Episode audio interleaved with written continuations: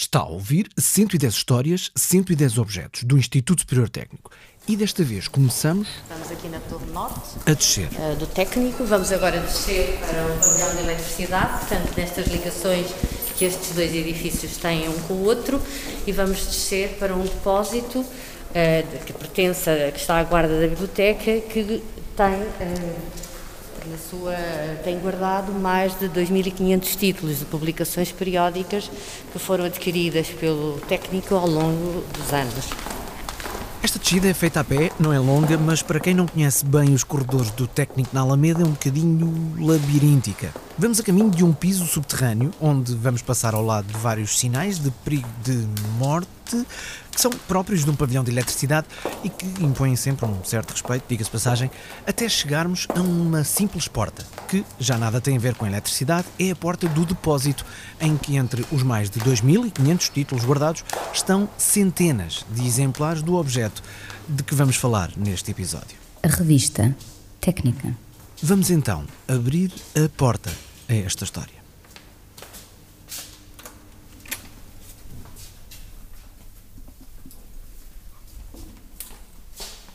Eu, quando vejo este depósito, lembra-me, quando eu andava pela técnica e pela biblioteca da, da associação, o trabalho que eu dava rearrumar aquilo periodicamente, depois da cada vez que havia uma invasão da PID. E a PID entrava, desmontava aquilo tudo, tirava as revistas todas para ver se havia alguma coisa lá por trás. Desmontava tudo completamente, virava os fecheiros do avesso. Eu, a gente levava para aí seis meses a pôr aquilo direito. E para aí mais seis meses eles voltavam. Era uma frustração.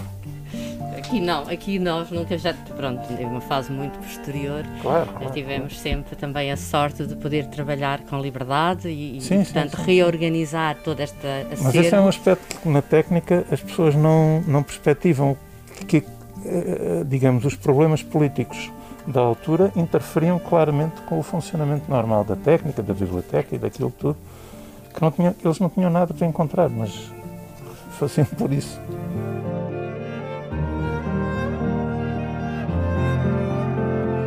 Como já percebeu, estamos na presença de duas gerações diferentes a lidar de forma diferente com a revista técnica. Não são as duas únicas gerações que atualmente são contemporâneas desta publicação produzida no técnico. Vamos falar disso mais daqui a pouco. Mas várias gerações mais tiveram contacto com esta revista. Continuamos a visita ao depósito.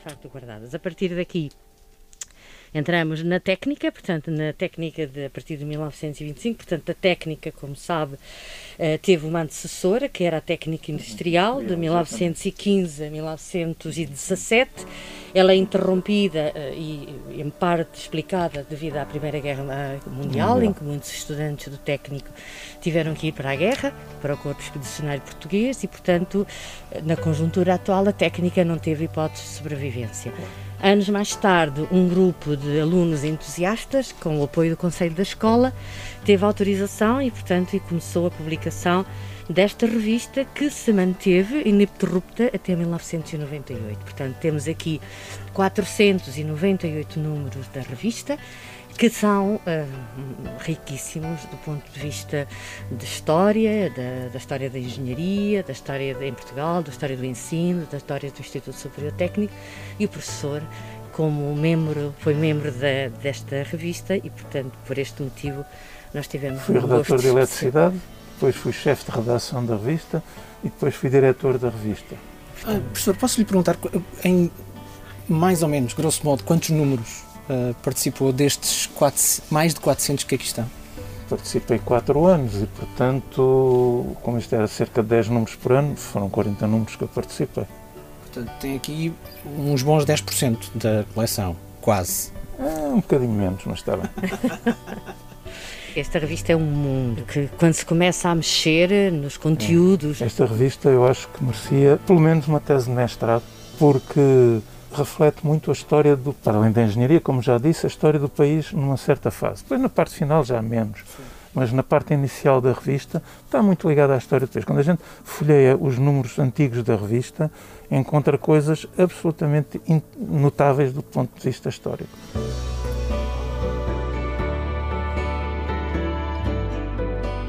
Por falar em história, já estamos bem dentro desta e vamos finalmente conhecer de quem são as vozes que temos estado a ouvir.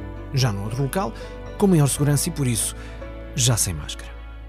Eu sou Guilherme Arroz, sou professor aposentado no Instituto Superior Técnico e estou aqui porque também fui redator, chefe de redação e diretor da revista Técnica. Eu sou Isabel Marcos, eh, sou a coordenadora da Biblioteca do Arquivo e Museus do Instituto Superior Técnico. Eu acho que é muito interessante ler aquilo que está expresso no primeiro número da revista em 1915. Os objetivos da revista expressos no seu primeiro número eram os seguintes: ser o reflexo da formação profissional dos engenheiros do Instituto Superior Técnico, servir para incentivar o estudo ser instrumento de progresso científico e ser um repositório útil de conhecimento.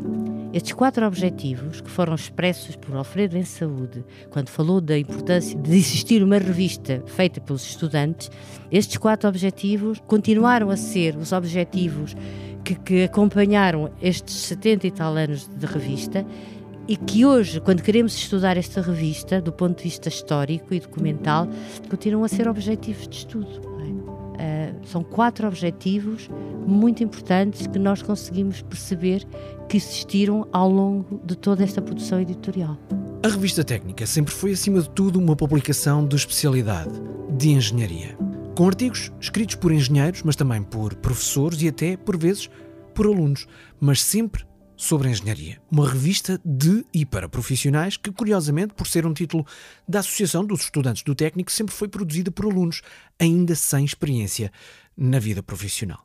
Os artigos eram vistos, eram recebidos e aquilo era muito analisado com base em quem era o autor, qual era a credibilidade do autor, qual era a diversificação daquele artigo em relação a artigos recentemente publicados e muitas vezes a gente pegava no artigo e ia ter com um professor do técnico e dizer, olha, está lá aqui um artigo que foi apresentado, porque os artigos da técnica nem sempre eram de professores do técnico. Uhum. Por exemplo, a técnica era uma revista onde o Laboratório Nacional de Engenharia Civil publicava muito, porque a técnica depois fornecia separatas dos artigos e o laboratório estava muito interessado nessas separatas, porque depois aquilo lá dentro circulava e era elemento de trabalho das equipas e, portanto, era bom. Desse ponto de vista, nós recebemos artigos, olhávamos para aquilo com algum bom senso, com alguma ingenuidade e levávamos aquilo a alguns professores quando tínhamos algumas dúvidas sobre aquilo. Portanto, a partir daí o artigo era aceito. Era aceito ia para a tipografia, quando a gente montava a revista com antecedência, ia para a tipografia, iam todos para a tipografia, a gente recebia os, os, os as provas da tipografia, fazia-lhes uma revisão de, de, provas para limpar aquilo das coisas mais uh, óbvias e depois na segunda fase mandávamos aquilo então para o autor corrigir, se houvesse alguma coisa a corrigir. Às vezes os autores tentavam nessa fase modificar o artigo e aí havia uma guerrazinha que era, olha amigo, isto, isto custa muito dinheiro, de maneira que é melhor não. Há aí uma palavra que largou assim a passar, mas que me captou a atenção. Ingenuidade ingenuidade, porque, ouça, nós éramos estudantes, não éramos propriamente especialistas daquelas matérias. Nenhum de nós tinha o curso. Quando, tínhamos, quando acabávamos o curso, saíamos. Uhum. E, portanto, a ingenuidade no sentido em que nós olhávamos para os artigos e apreciávamos-los por aquilo que eles nos interessavam, a nós, pelo autor, pela organização do autor, por exemplo, uh, havia um artigo do Laboratório Nacional de Engenharia Civil tinha algum backup à partida. Sim, tem crédito Tem crédito. Uh, mas no fundo, no fundo nós não tínhamos um processo muito trabalhado de selecionar os artigos. Essa ingenuidade é boa porque não há propriamente aquele lobby instalado, portanto a ingenuidade jogava a vosso favor. Exatamente. É porreiro. É, porreiro. A gente, como não dependia dos autores, também podíamos lhe dizer: olha, desculpe, isto não. Quando entrou na revista, o que é que encontrou? Tem ideia? Encontrei uma equipa de estudantes, pai, uns quatro. Era uma, uma, uma, equipa curtinha? Sim, era uma equipa curtinha, não, não havia muita gente. Dois funcionários que eram, digamos, a espinha dorsal do funcionamento daquilo e que passavam aquilo de equipa em equipa. O que é que esses funcionários faziam? Ah, o que é que esses funcionários faziam? Faziam várias coisas. Estavam preocupados com as assinaturas, obter assinaturas, garantir que as assinaturas eram renovadas quando chegava ao fim do ano da assinatura, obter anúncios, Uh, ah, portanto, eram secretários empresas. de redação e departamento comercial. Era tudo. Era o que era necessário. Só faltava vir vender para a rua, mas não, não se usava na altura. E aquilo funcionava. Havia uma continuidade grande que era dada por esses funcionários. A gente, quando entrava, aprendia muito com eles. Aprendia como é que se fazia a revisão de provas. Na altura, nós não sabíamos qual era o, quais eram os símbolos usados na revisão de provas, eles davam-nos essas informações todas. Esta continuidade também tinha de ser assegurada pelos funcionários porque só se é estudante por um tempo limitado. Acabando o curso, a vida segue noutro lugar, com outras responsabilidades, e por esse motivo a pequeníssima equipa da revista técnica tinha todos os anos saídas e entradas. É impressionante como ela subsiste nestes anos todos, tendo em conta a mobilidade que era imposta naturalmente pela equipa redatorial. Quer dizer, era raro um diretor manter-se mais do que um ano não é? Portanto, ele era um ano e no ano a seguir ele mudava, ou saía ou então ia adquirir outra função. Isto é uma fragilidade, mas isso não constituiu uma fragilidade, acabou por constituir uma força. Uma força que durou até 1998. Depois, a revista foi descontinuada, mas o título continuou a ser propriedade da Associação dos Estudantes do Técnico, o que nos traz para 2021 e para uma conversa com a Madalena. O meu nome é Madalena Caldas, sou estudante de Engenharia Química aqui no Técnico e estou agora no último ano a fazer a tese de mestrado. Madalena, qual é que é a relação com a revista técnica? Eu, no mandato anterior da AEST, estive no cargo de coordenadora do Ploro da Ciência, Tecnologia e Mobilidade, que foi um novo Ploro para a Associação de Estudantes. Neste momento, o Ploro continua a existir agora como Ciência, Tecnologia e Mobilidade separado. E a parte da ciência e tecnologia foi então a, a parte que tratou de trazer de volta a revista técnica à AEST. De quem foi essa ideia? Se não estou em erro, foi do Francisco Santos e do António Costa, que eram presidente e vice-presidente do antigo mandato, mas já foi, há, acho que há dois ou três mandatos atrás que eles tiveram a ideia, porque sendo que há tanto trabalho científico produzido no técnico, fazia sentido voltar a ter, se calhar em moldes diferentes, que foi o que acabou por acontecer, mas voltar a trazer essa revista para divulgar aos estudantes o que de facto é feito aqui no técnico, que é muita coisa. Qual é que foi o primeiro trabalho a partir daí?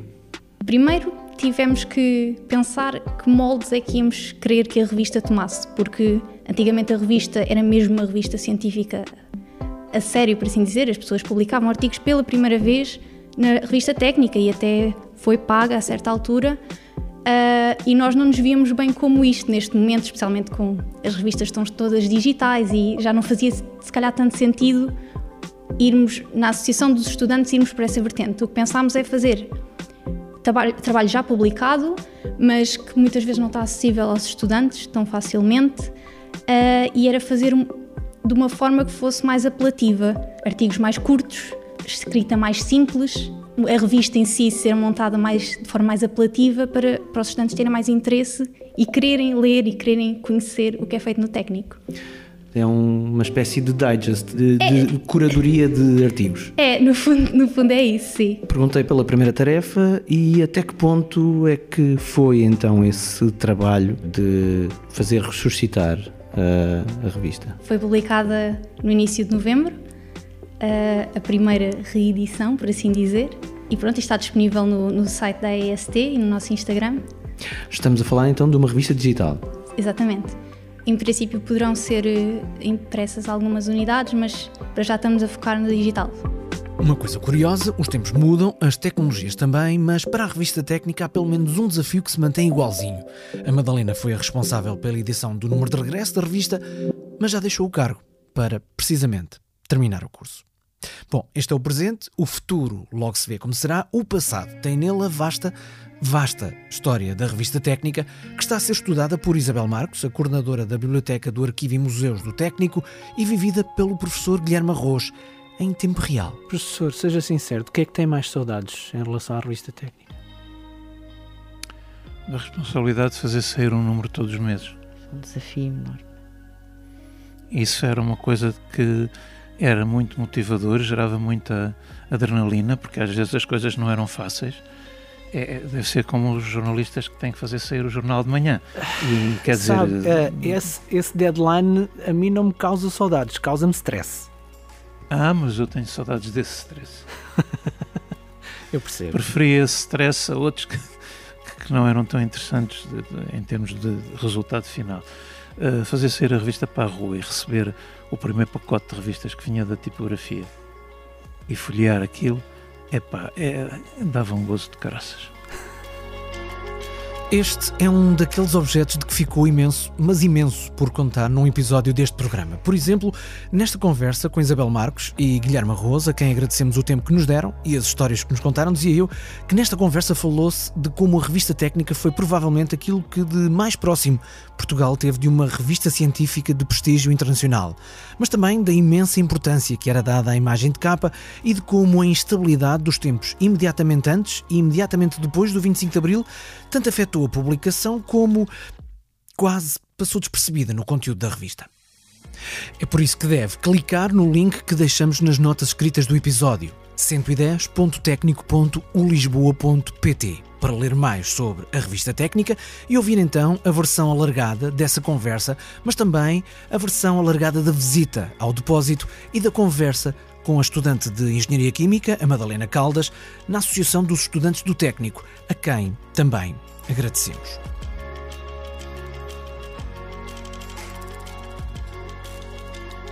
Este é um programa do Instituto Superior Técnico com produção 366 ideias.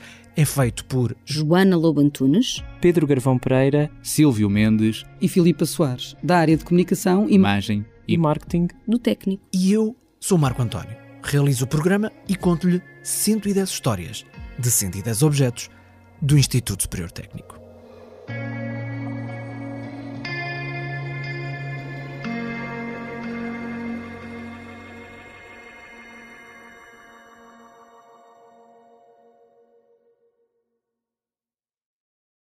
Cento e dez histórias, 110 objetos do Instituto Superior Técnico é uma parceria com o público. O público fica no ouvido.